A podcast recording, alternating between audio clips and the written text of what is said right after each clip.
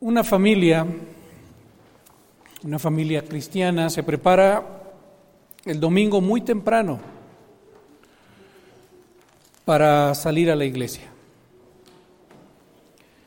El esposo pues se levanta temprano, a las seis, siete de la mañana, comienza a arreglarse, su esposa también, más o menos a la misma hora, se ocupa de preparar el desayuno para su esposo y para sus hijos, y después de desayunar, entonces, pues se bañan, se arreglan, quizá no con tanta prisa, pero sí teniendo claro que su prioridad es estar ese día en la iglesia.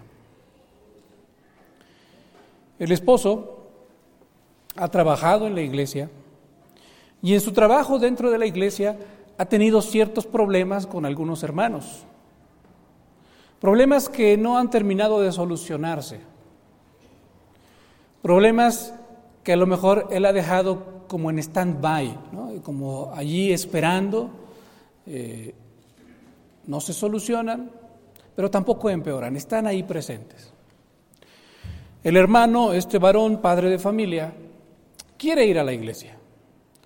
Sabe que al llegar a la iglesia se encontrará con estos hermanos con los que ha tenido problemas. Está dispuesto a saludarlos si es necesario, si se encuentra con ellos. Piensa que si es mejor no encontrarlos, si no se los, se los topa en el camino, pues entonces mejor. Pero si se los encuentra, pues prudentemente los saludará. Pondrá la mejor cara posible y les dará el saludo necesario. Mientras se está arreglando para salir a la iglesia, ese es su pensamiento. La esposa, de la misma manera, comienza a arreglarse para salir a la iglesia, el tiempo de estar en el culto se va aproximando y ella piensa en qué se va a poner ese día. Por supuesto, desde pequeña a ella le han enseñado que el domingo es el día del Señor y que para estar en la casa del Señor hay que ir de la mejor manera posible. Busca entonces el mejor vestido que ella tiene, pero recuerda que hay otras hermanas en la iglesia que tienen mejores vestidos que el mejor vestido que ella tiene. Y entonces en su plática con su esposo le dice, oye, necesito otro vestido. Y el esposo le dice, bueno, tienes muchos vestidos, ¿por qué quieres otro vestido? Y ella abre su corazón, es sincera y le dice, bueno, pues mira, yo quiero otro vestido porque las hermanas en la iglesia pues llevan mejores vestidos que este y yo pues me siento mal al lado de ellas. Yo quisiera llevar algo por lo menos de la misma calidad de la que ellas lo llevan y si es posible, un poquito mejor. En este arreglarse, ella sigue arreglándose, bueno, platican ahí un poco, pero ella se sigue arreglando y entonces ella comienza a ponerse sus aretes, a ponerse eh, pues alguna pulsera de oro, lo que Dios le ha dado, ella comienza a, a ponérselo. Pero por su mente pasa también la misma idea, de que hay hermanas en la iglesia que tienen también mejores joyas de las que ella tiene. salen a la iglesia. Se pone al final de cuentas lo que tiene ella a la mano y salen a la iglesia. Llegan al culto. Y en el culto, o antes de comenzar el culto, entrando a la iglesia, en la, entrada del templo, pues sucede como, como el esposo lo había previsto. Él hubiera preferido no encontrarse a esos hermanos, pero ahí están en la, en la entrada del templo. Entonces él pone la mejor cara que puede, hace un esfuerzo por sonreír y lo saluda sonriendo, lo saluda amablemente y entran al templo. La esposa, al estar ya eh, dentro del templo y entre las bancas, comienza a compararse con las demás hermanas, comienza a ver si realmente alguna lleva eh, un mejor vestido que el que ella lleva, eh, las joyas que las demás llevan, si son mejores que las que ella lleva ese día. Y algo sucede en su corazón. Ahora ellos son cristianos. Y tan cristianos quizá que tienen bien claro que ese día domingo es para estar en la casa del Señor, para adorar al Señor, para dedicarlo a, alabar al Señor. Y todos los que lo ven no encuentran ningún problema en ellos. Son una familia fiel que está cumpliendo con lo que tiene que cumplir. Al término del culto, ellos salen, salen quizá con un corazón lleno de gozo porque han entonado cánticos espirituales, salen un poco más edificados porque han escuchado la palabra del Señor. Pero de nuevo, el esposo se vuelve a encontrar con aquellos hermanos que no le caen muy bien, con los que ha tenido problemas.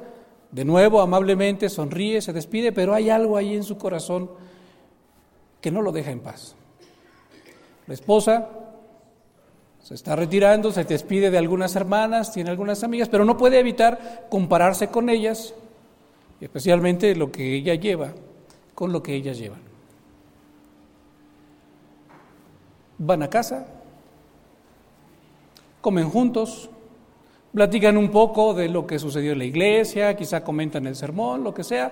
Pasa toda la semana y el próximo domingo sucede exactamente igual. Y así, esta pareja, esta familia, ha pasado los últimos cinco años de su vida. Alguien diría, pues yo no veo ningún problema en eso, pastor. Ellos están siendo fieles, aman a Dios, buscan al Señor y están buscando alimentarse de la palabra de Dios. Quizá a usted no le vea problema. Y quizá yo tampoco podría verle problema. Pero lo que vamos a ver hoy, lo que nos deja ver la palabra de Dios, es que Dios sí tiene un problema con esto. Que Dios, que a Dios le importa tanto cómo es el varón como lo hemos estado viendo a lo largo de estos, de estos meses, en su familia, en su casa, en su trabajo. Pero también a Dios le importa cómo es el varón en el culto, cómo es el varón en el templo, en la adoración pública. Y también a Dios le importa cómo es una mujer en el templo, en la adoración pública a nuestro Dios. De hecho, en el pasaje que vamos a tocar hoy, vamos a encontrar estos, estos dos elementos o palabras para tanto para hombres como para mujeres, pero enmarcados en este, en este asunto de la adoración pública a nuestro Dios. Pablo le escribe a Timoteo primero acerca de los varones, acerca de cómo debería ser su actitud o su manera de actuar, o cómo debería estar su corazón en el momento de adorar a nuestro Dios. Versículo 8. Primera de Timoteo capítulo 2, versículo 8. Dice de la siguiente manera, quiero pues que los hombres oren en todo lugar, levantando manos santas, sin ira ni contienda. Las primeras palabras del apóstol Pablo, escribiéndole a Timoteo, acerca de cómo debería ser el culto dentro de la iglesia, tienen que ver para con el hombre. ¿Cómo es que el hombre debería estar adorando a Dios? ¿Cómo es que el hombre debería acercarse a Dios? Lo primero que dice el apóstol es, yo quiero, es decir, con la autoridad apostólica que mi Señor me ha dado, yo doy este mandamiento, que los hombres, que los varones, aquí está hablando específicamente de los varones, oren en todo lugar. Ellos, como varones, dentro de su, de su masculinidad, deben estar buscando a Dios, deben estar buscando la comunión con su Señor. Es muy triste darnos cuenta de que en muchas iglesias la mayoría de la membresía son mujeres. Y en nuestra cultura a veces se llega a pensar que las cosas de Dios, que el estar en la iglesia, que el meditar en la palabra, que las cuestiones de la oración son cosa de mujeres. El apóstol Pablo está diciendo, los varones deben buscar esta comunión con su Señor, deben buscar este acercamiento a Dios y dice allí, en todo lugar. Con lo que hemos estado viendo hasta este momento, en semanas anteriores, nos hemos dado cuenta cómo el varón ha sido puesto como cabeza del hogar, como cabeza de la familia, como cabeza también dentro de la iglesia y como cabeza en la sociedad. Y cuando hablamos del varón como cabeza dentro de la iglesia, nos damos cuenta que entonces el varón es quien debe tomar esta iniciativa de buscar ese acercamiento hacia Dios y orar en todo lugar. Pero el apóstol Pablo enriquece esto y nos deja ver cómo, aunque algunos varones piensen que están cumpliendo con esta responsabilidad acercándose a Dios, lo están haciendo de una manera incorrecta. Porque el apóstol Pablo dice, sí, yo quiero que los hombres, los varones, oren en todo lugar, pero quiero que oren en todo lugar levantando manos santas, sin ira ni contienda. ¿Qué quiere decir el apóstol Pablo con esto? Nosotros aquí quizá podríamos entrar un poco en el tema de las posturas físicas al elevar oración. Como seres humanos estamos constituidos como una unidad, aunque nosotros separamos el alma del cuerpo o de la mente, realmente Dios nos constituyó como seres integrales. Y es interesante que las cosas que hacemos con nuestro cuerpo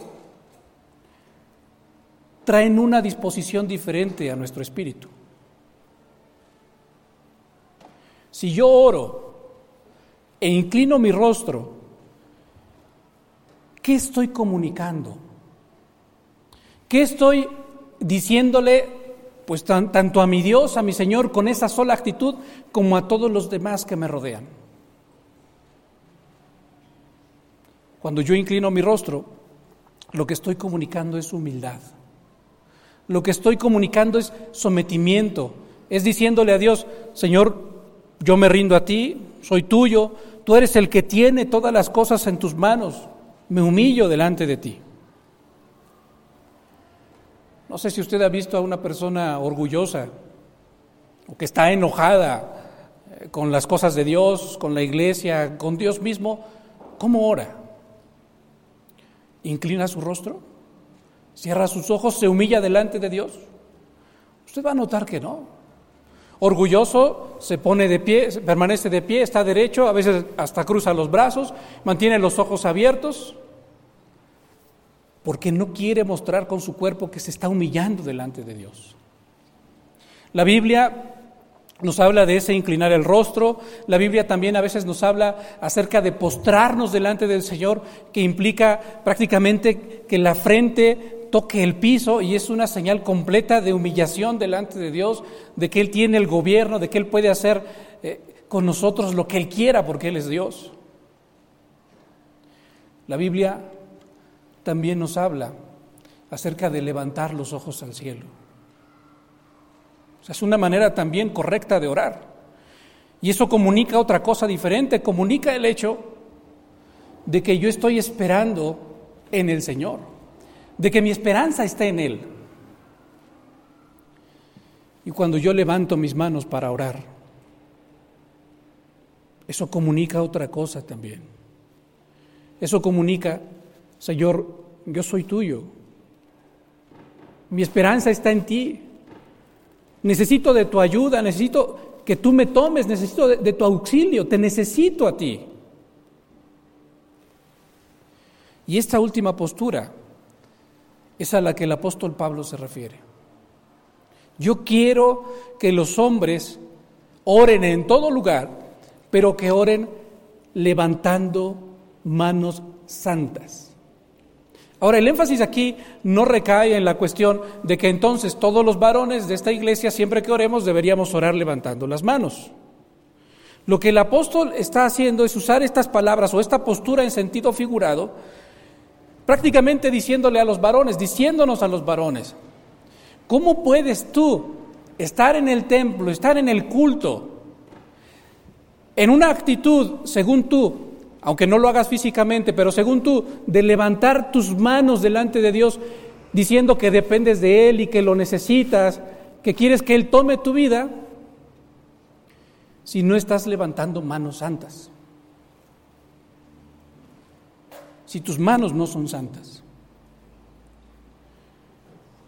Aquí tenemos que preguntarnos, ¿a qué se refiere el apóstol Pablo con levantar las manos santas?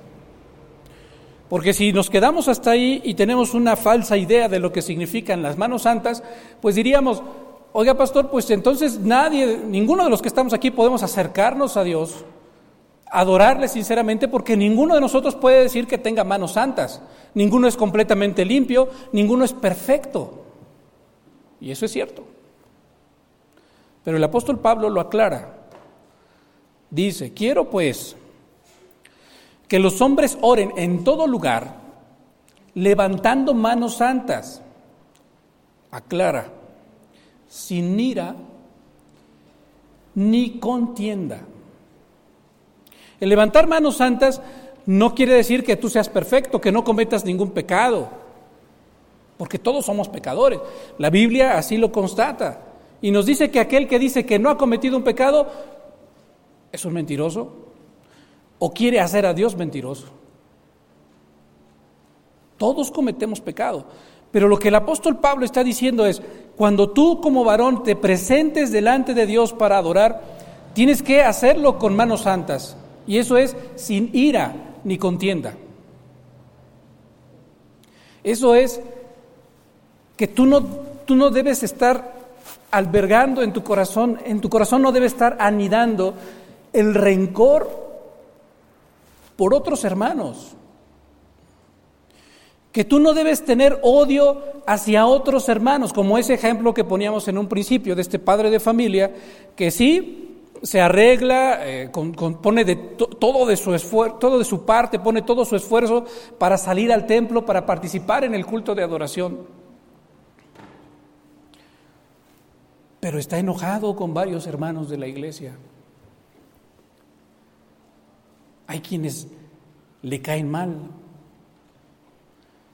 Hay a quienes preferiría no ver.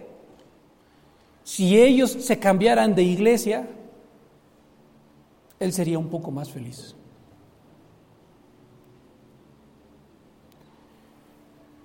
Dice Pablo, Dios nos está diciendo a través del apóstol Pablo, como varón Tú tienes que saber cómo acercarte a Dios. ¿Cómo es que Dios quiere que tú te acerques a Él? Y eso es levantando manos santas, sin ira ni contienda. Esto nos recuerda un pasaje que hemos mencionado ya en, en varias ocasiones, donde el Señor Jesucristo hablándole a sus discípulos, a los que están queriendo ser como Él, les dice, mira, si tú en el culto de adoración has preparado todas tus cosas y has preparado aún tu ofrenda, que formaba parte del culto de adoración a Dios, y vienes delante del altar, ya con tu ofrenda lista, con tu ofrenda preparada para ser entregada, pero estando allí, tú te acuerdas de que tu hermano tiene algo contra ti. Ni siquiera de que tú tengas algo contra tu hermano, porque si nos preguntan, oye, ¿tú tienes algo contra alguien? Tú vas a decir, pues no, yo no tengo nada contra, contra alguien. Yo no tengo ningún problema con los demás. Algunos hasta llegan a expresar, mire pastor, yo voy a lo que voy. Adorar al Señor, no tengo ningún problema con nadie, pero también para no tenerlo, mejor no me relaciono con nadie. Es lo que muchas veces llegamos a expresar. El Señor Jesucristo dice, mira, si tú estás ahí a punto de entregar tu ofrenda delante del altar y allí te acuerdas que tu hermano tiene algo contra ti, dice, ¿sabes qué? No entregues tu ofrenda. Y uno diría, pero ¿por qué no voy a entregar mi ofrenda si es mi manera de adorar a Dios? Yo lo he preparado con todo mi corazón y quiero entregársela. Dice el Señor Jesucristo, no, no la entregues todavía. ¿Sabes qué es lo primero que tienes que hacer? Dice, deja ahí tu ofrenda. Ve, busca a tu hermano, platica con él del problema que hayan tenido, reconcíliate con él. Y entonces cuando ya estés reconciliado con él, entonces sí vienes. ¿Y qué haces? Pues entonces ya presentas tu ofrenda. ¿Qué está diciendo el Señor Jesucristo con eso? Lo que Él está diciendo es, a Dios le importa. Dios no quiere solamente tu adoración externa o Dios no quiere solamente tu adoración del domingo o en el culto. ¿Sabes qué es lo que Dios quiere? Adoradores que le adoren en espíritu y en verdad. Él quiere personas que le adoren integralmente que le adoren en cada aspecto de su vida y no solamente los domingos, o en el caso del tiempo del Señor Jesucristo, o no solamente el sábado, en la sinagoga o en el templo, entregando una ofrenda. Porque entonces no es congruente, no hay congruencia entre lo que tú estás manifestando públicamente en el culto y lo que anida en tu corazón. en palabras del apóstol Juan, ¿cómo puedes tú decir que amas a Dios a quien no has visto si no eres ni siquiera capaz de amar a tu hermano a quien sí has visto? Al que tienes ahí a tu lado. Varones, Pablo está escribiendo específicamente a los varones. Note cómo esta cuestión de la masculinidad no puede llevarnos como varones, porque a veces tendemos mucho a eso, a que yo soy el que tiene la razón, y entonces sí, yo me peleé con aquel hermano, pero hasta que no venga él y me pida perdón, entonces podremos arreglar las cosas, porque yo estoy seguro que yo tengo la razón. Varones, dice el apóstol Pablo, yo quiero, mi mandamiento es que ustedes como varones oren en todo lugar, se acerquen a Dios en todo lugar, pero que lo hagan levantando manos santas, sin ira ni contienda, que no haya absolutamente nada en tu corazón que estorbe tu relación, tu comunión, tu acercamiento a Dios. Arregla esas cosas. Dios nos está diciendo hoy también a nosotros, arregla esas cosas. No puedes venir y presentarte, estar delante de Dios, entonar estos himnos, participar en la oración, entregar tu ofrenda o tu diezmo, si no lo estás haciendo con manos santas. Si hay ira y contienda en tu corazón, Dios puede estarte diciendo, ¿sabes qué? Deja eso, déjalo. Arregla las cosas que tengas que arreglar y después vienes y participas de todas las cosas del culto sin problema, porque no habrá ya nada que estorbe tu relación conmigo, dice Dios. Sin embargo, a veces somos demasiado orgullosos y a veces somos capaces de decir,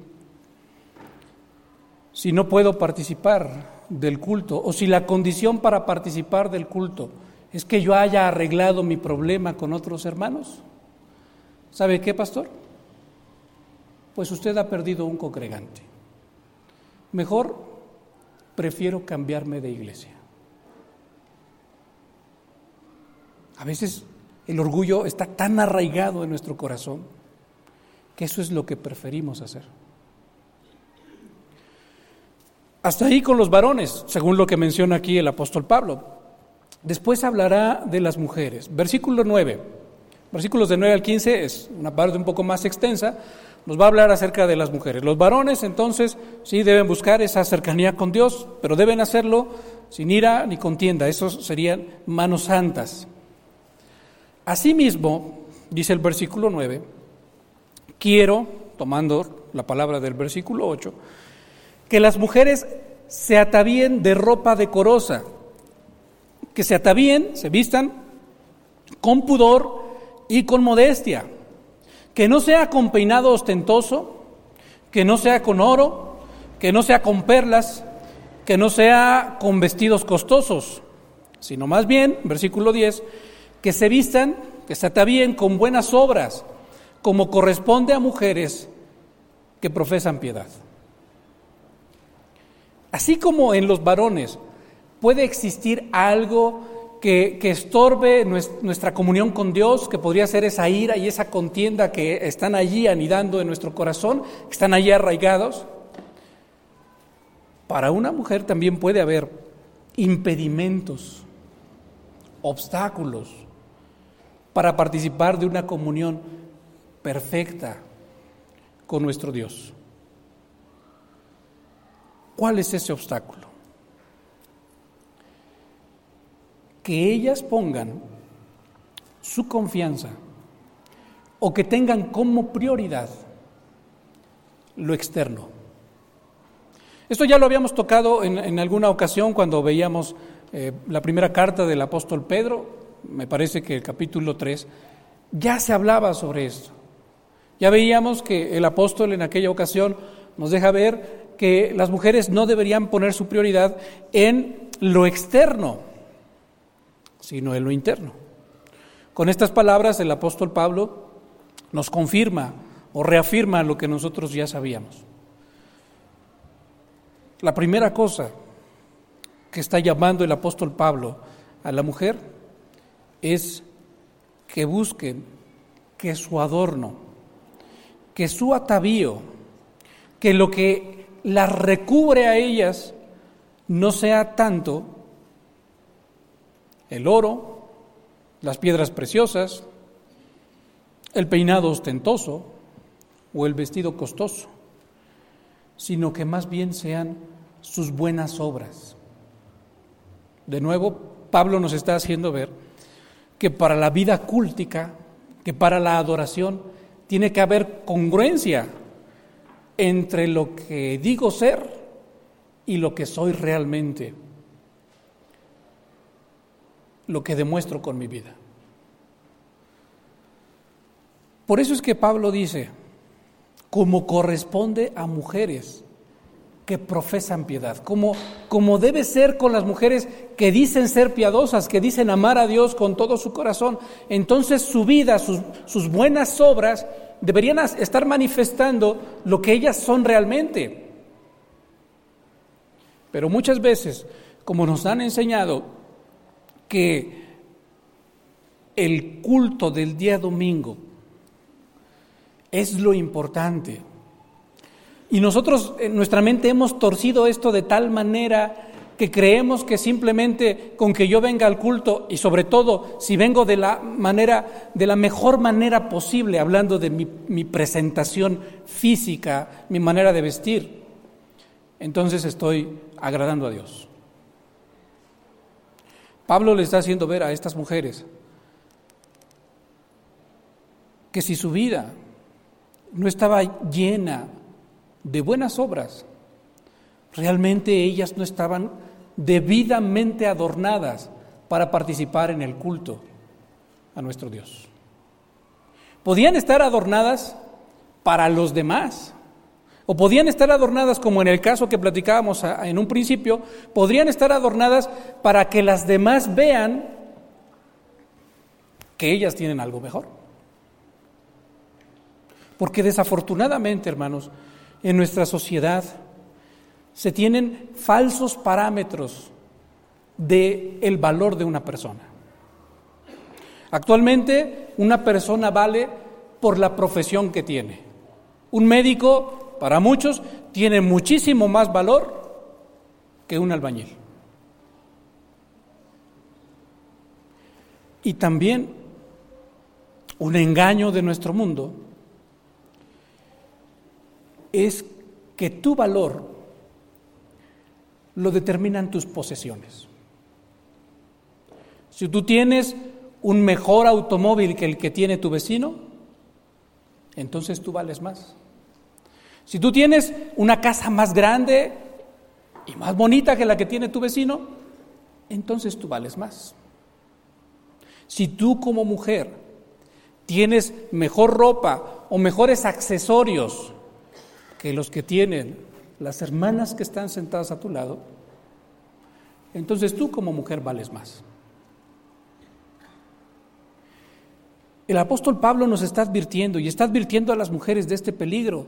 Yo quiero, dice, que las mujeres, más que ataviarse con peinados ostentosos, con oro, o con perlas o con vestidos costosos, se atavíen más bien con, con ropa decorosa, que se atavíen más bien con pudor y modestia, que no estén buscando llamar la atención con su exterior y que si han de adornarse para Dios, entonces se adornen para Él con buenas obras, porque así corresponde, así es propio de las mujeres que profesan piedad. No dejes, amada hermana, aunque tú no lo veas, aunque tú no lo sientas, por así decirlo, eso está estorbando.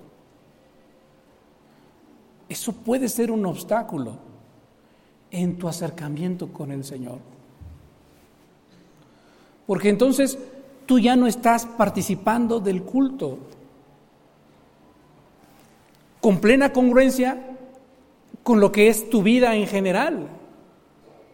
Tú no, no haces buenas obras, no estás manifestando esas buenas obras en tu vida, no ayudas al necesitado, no ayudas a, los que tienen cualquier tipo de problema, pero sí vienes a la iglesia adornándote externamente para que los demás te vean. Ese puede ser un obstáculo porque no es un acercamiento sincero a Dios. Si para los hombres hay obstáculo, para las mujeres también. Eso es lo primero, ¿no? El primer obstáculo, bueno, para los hombres puede ser la ira y la contienda que hay en su corazón, que se traduce en que no tiene manos limpias. Ese es un estorbo para él en su relación, en su comunión con el Señor. Pero para las mujeres, el primer obstáculo es, puede ser su adorno. De nuevo, vale la pena aclarar lo que habíamos dicho hace algunas semanas. La Biblia no está en contra de que la mujer se arregle, de que la mujer se ponga bella. Es, eso es algo que Dios ha puesto en su corazón. Y lo puede hacer y lo tiene que hacer. Lo que la Biblia nos está enseñando es que la mujer no ponga su confianza en eso. Porque puede poner su confianza en eso y olvidarse de lo demás. Así como el hombre puede poner su confianza en que está participando en el culto de la iglesia, pero se olvida de estar en paz con los demás. Lo segundo, el segundo obstáculo que Pablo nos deja ver en la mujer es la actitud que puede haber en su corazón. Dice el versículo 11, la mujer aprenda en silencio con toda sujeción Versículo 12, porque no permito a la mujer enseñar ni ejercer dominio sobre el hombre, sino estar en silencio. Estas palabras son muy fuertes, muy mal interpretadas por algunos y muy mal enseñadas por otros. ¿Qué está diciendo Pablo con esto? A propósito, hermanos, nosotros dejamos este pasaje al final de esta serie de predicaciones sobre el hombre y la mujer, porque no podíamos entender esto sin entender todo lo que ya entendimos en semanas anteriores. Lo que Pablo está diciendo aquí en ninguna manera hace menos a la mujer, pero sí le hace ver a la mujer que dentro del culto, dentro de la vida de la iglesia, ella debe seguir manteniendo una actitud que honre a Dios, una actitud en su corazón. Tenemos que comprender un poco sobre el contexto de la carta para entender que había maestros que estaban enseñando, estaban mal interpretando las enseñanzas de Pablo. Usted recordará que el apóstol Pablo en su carta a los Gálatas le dice a los hermanos que en Cristo ya no hay varón ni mujer, que ya no hay ni esclavo ni libre, sino que todos son uno en Jesucristo. Y en ese sentido, esencialmente iguales. Especialmente Pablo se está refiriendo a la salvación. Pero muchos habían tomado esas palabras del apóstol Pablo, porque al final de cuentas es el mismo que escribe esta carta, habían tomado aquellas palabras del apóstol Pablo y le enseñaban a la mujer, le decían, mira, si Pablo está enseñando que en Jesucristo ya no hay varón ni mujer, entonces si varón y mujer son iguales, pueden tener los mismos roles. Y una mujer puede entonces usurpar, quizá no lo decían con esas palabras, pero esa era la idea de fondo, usurpar el lugar que Dios le dio al varón en la sociedad. ¿Y sabes qué? También en la iglesia.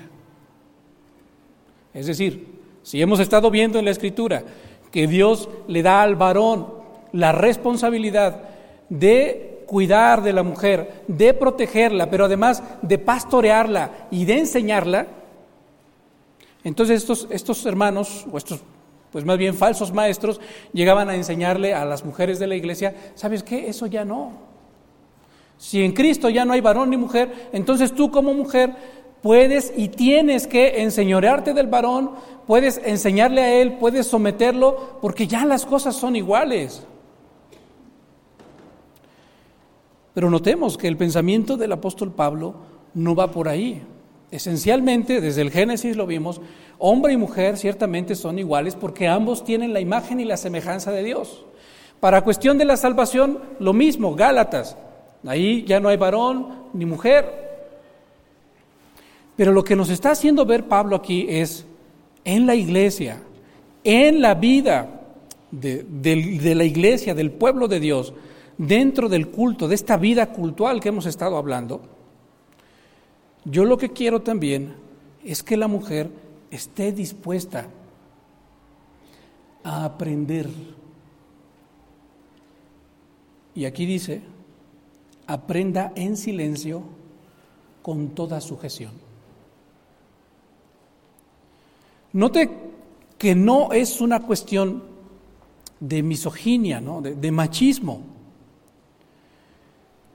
sino que Pablo está contrarrestando las enseñanzas de aquellos falsos maestros y le está haciendo ver a la mujer que a lo mejor ella sí viene al culto para adorar a Dios, pero dentro de la adoración a Dios, ella no está conforme con cómo Dios quiso que las cosas fueran o con el orden que Dios dio a las cosas y la responsabilidad que Dios dio al varón de cuidar de ella, de protegerla, de pastorearla y de enseñarla. Y entonces ella se está rebelando contra, contra ese esquema o contra ese sistema y está diciendo, no, yo aquí tengo todo el derecho para enseñar y para someter al varón. Ese es el sentir realmente, porque tenemos que leer los versículos 11 y 12 juntos. Fíjese lo que dice, la mujer aprenda en silencio, con toda sujeción. Está hablando de una disposición del corazón de la mujer a someterse al varón dentro de la iglesia. El versículo 12 nos va a hacer o nos va a ayudar a comprender todavía más el sentir que había en el corazón de las mujeres de esta iglesia. Porque no permito a la mujer enseñar ni ejercer dominio sobre el hombre, sino estar en silencio. Estar en silencio se refiere a lo que decía anteriormente, a estar dispuesta a aprender. Pero aquí las palabras claves son enseñar y ejercer dominio sobre el hombre. No es solamente el hecho de enseñar, porque si nosotros interpretáramos este versículo de una manera completamente literal y nos quedáramos solamente en la palabra enseñanza, pues diríamos, en esta iglesia estamos en contra de la voluntad de Dios, porque hay maestras de escuela dominical y aquí la Biblia dice que pues la mujer no debería enseñar. No está diciendo eso, está diciendo que Pablo no permite a la mujer enseñar ni ejercer dominio sobre el varón, que no quiera ella someterlo y ser ella la que entonces ocupe ese lugar de liderazgo en la iglesia y los papeles se inviertan. Y entonces el varón sea el que tiene que ser pastoreado y la mujer sea la pastora. Que el varón sea el que tiene que ser cuidado y el que tiene que ser encaminado y la mujer sea la que haga esa labor con él. No, Pablo está diciendo, no caigamos en eso, porque ese no es el orden dado por Dios. La mujer, para, para que no tenga un obstáculo en su corazón para acercarse a Dios, entonces debe tener esta disposición en su corazón a aprender en silencio con toda sujeción y a no querer enseñar y ejercer dominio sobre el varón, sino estar en silencio, someterse a la dirección, al cuidado, al pastoreo, a la enseñanza del varón. Pastor, esto me sigue pareciendo demasiado machista. Bueno, tratemos de comprender el pensamiento de Pablo, que al final de cuentas es el pensamiento de Dios quien ha inspirado esta palabra. El apóstol Pablo da dos argumentos que están en el versículo 13 y en el versículo 14, y eso nos va a ayudar a entender un poco más lo que Pablo está queriendo decir aquí. Versículo 13, primer argumento, los dos argumentos están sacados del Génesis. Primer argumento, porque Adán fue formado primero y después Eva. Es un argumento muy sencillo, que alguien diría, ¿y qué tiene eso de profundo? ¿Qué tiene que ver el hecho de que Adán haya sido formado primero y que después haya sido formada Eva? Bueno, ya lo hemos visto también en varias ocasiones en Génesis. Ese solo orden de la creación implica que al haber sido creado el varón primero, Dios le dio a él una responsabilidad muy importante. Y al haber sido creada después la mujer, como su ayuda idónea, entonces Él tiene una responsabilidad no solamente para con toda la creación, sino también tiene Él una responsabilidad para con su esposa, quien fue creada como su ayuda idónea. El responsable es Él. Ella es su ayuda idónea. Caminan juntos, es cierto. Caminan en la misma dirección, pero Él jamás debe dejar a un lado la responsabilidad que Dios le dio primeramente a Él, porque lo creó primero a Él y le dio mandamientos primero a Él. Esa es la profundidad del argumento que el apóstol Pablo está utilizando aquí. El hecho de que primero haya sido creado Adán y después haya sido creada Eva. Meditábamos también hace pocas semanas sobre lo que implica el hecho no solamente del orden de la creación, sino también de la manera en la que fue creada la mujer. ¿Por qué la creó no de la tierra como había creado a los animales o como había creado al propio Adán, sino que la crea a ella de una costilla de Adán? Primero, porque los dos debían ser una sola carne. Segundo, porque al haber sido creado, creada de su costado, podía caminar junto con él, mirando en la misma dirección al mismo ritmo. Tercero, según una interpretación de algunos comentaristas, fundamentadas en comentarios de algunos judíos, fue creada de la costilla, porque está cerca del corazón, porque fue creada para ser amada. Y fue creada de la costilla, que está debajo del brazo, para ser protegida. Entonces lo que Dios está diciendo a la mujer es, medita en esto, medita en que primero fue formado el hombre y después la mujer. Y en ese orden de la creación, Dios quiere que las cosas sean así. Y tú déjate pastorear, aún dentro de la iglesia, déjate pastorear, déjate cuidar, déjate proteger, déjate dirigir. Y no quieras tú estar en esa lucha, en esa pugna, por ocupar el primer lugar, entre comillas, y entonces invertir los papeles. El segundo argumento que, que Pablo da está también sacado del Génesis en el verso 14, y dice, y además, Adán no fue engañado, sino que la mujer, siendo engañada, incurrió en transgresión. Es decir, Pablo está diciendo, ya no solamente por una cuestión de orden, sino por una cuestión de experiencia. Aunque Dios había dado cierto orden para la creación, lo que llevó a la humanidad en ese camino de perversidad hacia la caída, ¿saben qué fue en primera instancia? La inversión de los papeles. El hecho de que la mujer, quien tenía que ser dirigida y pastoreada por Adán, haya sido la que escuchó las palabras de la serpiente y luego ella quiso, y lo hizo, dirigir a Adán por el camino que a ella le parecía el camino correcto, el camino adecuado. Y Adán, sin oponer prácticamente resistencia, se dejó llevar, tampoco tomó su lugar, el lugar que Dios le había dado a él como cabeza de su hogar, como cabeza de su familia. Entonces, en esa inversión de los papeles, está diciendo el apóstol Pablo, es, donde, es lo que nos llevó a donde ahora estamos. Entonces, Pablo está diciendo, no, la disposición de la mujer debería ser esta de, de aprender de ser pastoreada, de ser cuidada, de ser dirigida, de ser enseñada. Y entonces el varón, aún dentro de la iglesia, debería tener esto bien, bien claro. Yo, en lo personal, por lo que veo en, la escritura, por supuesto, para nada estoy peleado con que la mujer enseñe dentro de la iglesia. Tenemos muchas maestras en nuestra iglesia, excelentes maestras para la gloria de Dios.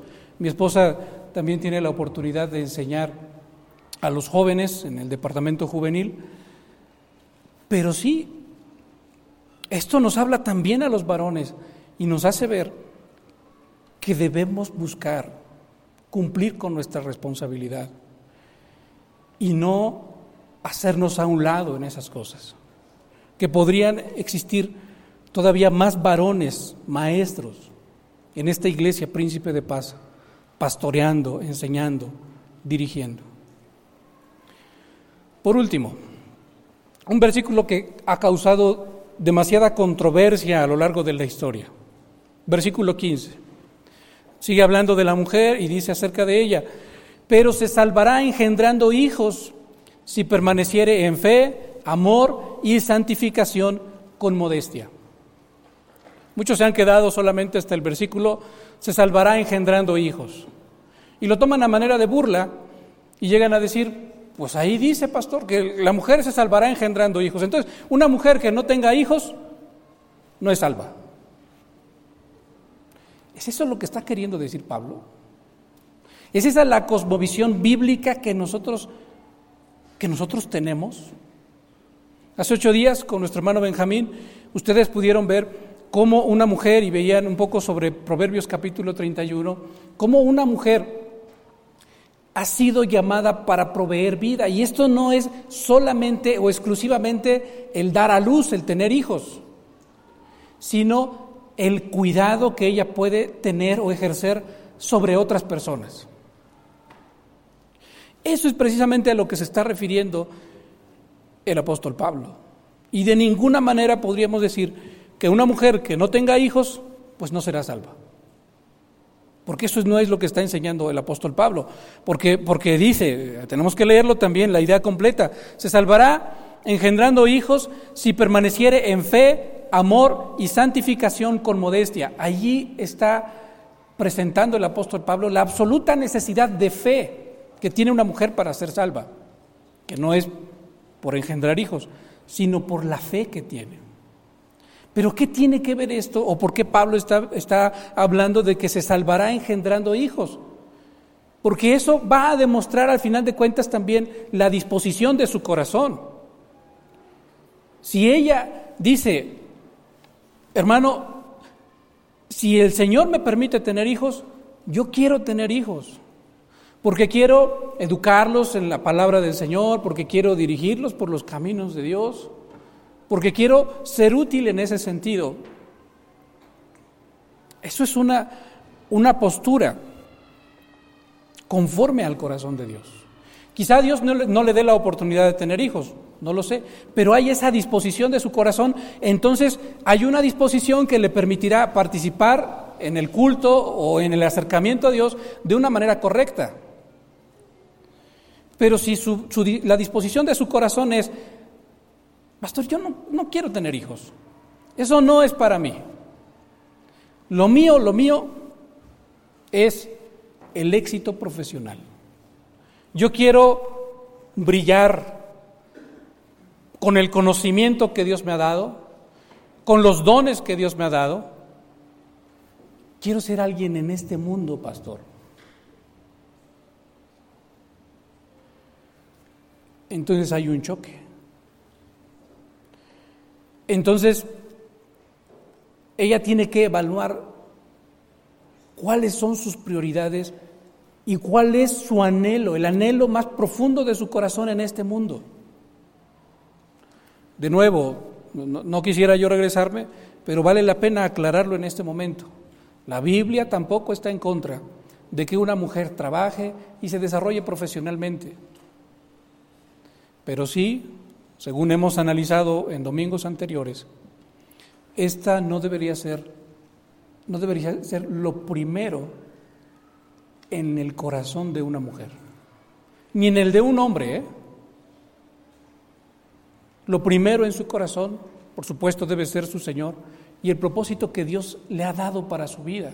Y esto tiene que ver con cumplir su papel dentro de la sociedad, su papel dentro de su familia y su papel dentro de la iglesia. Y esto es que el varón tome este lugar de dirigir, de proveer, de pastorear y para la mujer implica este, ser su ayuda idónea, caminar junto con él, alentarlo, apoyarse mutuamente, vivir así para la gloria, para la gloria de Dios. Hermanos, yo sé que han sido muchas cosas las que hemos aprendido a lo largo de estos domingos. No podemos enumerarlas todas hoy. Pero Dios las ha puesto ahí en su corazón. Si usted es varón, ha escuchado muchas cosas sobre su responsabilidad como varón. Si usted es mujer, ha escuchado muchas cosas sobre su responsabilidad como mujer. La pregunta ahora es, ¿qué va a hacer usted con eso?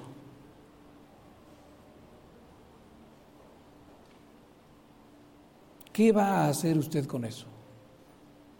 ¿Está dispuesto, está dispuesta a tomar en serio su papel, el rol que Dios le ha dado en este mundo y glorificar así al Señor? ¿O usted tiene problemas todavía con estas cosas y dice, pues sí, he aprendido muchas cosas y se oye bonito, pero yo no estoy de acuerdo? Usted no va a estar de acuerdo. Yo tampoco voy a estar de acuerdo si no tenemos al Espíritu de Dios gobernando nuestro corazón, si no estamos dispuestos a rendir nuestra vida, nuestro corazón a los pies del Señor Jesucristo, y si no le decimos a Él, Señor, hazme tú el varón que tú quieres que yo sea, porque tú, tú eres el varón perfecto, y yo quiero ser como tú. Si una mujer no le dice al Señor Jesucristo, Señor Jesús, yo quiero ser la mujer que tú quieres que yo sea. Y necesito tu ayuda, porque como varón necesitas la ayuda de Jesucristo para ser el varón que tú debes ser. Como mujer necesitas la ayuda de Jesucristo para ser la mujer que tú debes ser. Si no estás dispuesto, si no estás dispuesta a pedirle eso a Él y a buscarlo todos los días de tu vida para vivir así, en base a todas las cosas que hemos aprendido y a las que no hemos aprendido también, entonces nunca vas a poder hacerlo. Oremos a nuestro Dios, hermanos, y pidámosle a Él que Él nos dirija, nos lleve, nos lleve de la mano, de su mano poderosa, en su palabra, a través de su Espíritu Santo, y nos ayude a hacer lo que Él quiere que seamos. Oremos. Señor eterno, muchas gracias por tu misericordia, tu bondad, la gran bendición que nos has dado hoy, Señor, de, de, aprender de tu palabra. La hemos abierto, tú nos has dado el entendimiento para comprender que a ti te importa, Señor, que a ti te importa la manera en la que nosotros nos acercamos a ti. Como varones, Señor, reconocemos nuestra falla que nos hemos acercado a ti no con, no con manos limpias, sino con manos completamente sucias, porque albergamos en nuestro corazón ira, contienda, enojo, odio hacia nuestros hermanos, Señor. Por favor, perdónanos. Limpia nuestro corazón de tal manera, Señor, que no haya ningún impedimento para acercarnos a ti. De la misma manera, Señor, te rogamos por cada una de las mujeres de esta iglesia, príncipe de paz. Quizá alguna de mis hermanas ha caído también en el error, Señor, de confiar en lo externo, en el peinado ostentoso, en el vestido costoso, en las joyas, Señor y han puesto su valor como mujeres en esas cosas, Señor. Te rogamos también tu perdón. Te rogamos también, Señor, si no ha habido disposición en el corazón de alguna de mis hermanas para ser pastoreada, para ser enseñada, para ser cuidada y protegida, Señor. Si no, si ha habido algún deseo de, de usurpar el lugar del varón, Señor, en tu iglesia la responsabilidad del varón en tu iglesia. Señor, te rogamos también tu perdón. Y si como varones hemos dejado a un lado esta responsabilidad, también perdónanos, Señor. Llénanos, Padre Celestial, de tu Hijo Jesucristo y ayúdanos a ser como Él, de tal manera que te honremos y te glorifiquemos como varones plenamente, Señor, y también como mujeres. Te lo suplicamos en Cristo Jesús, nuestro Salvador. Amén.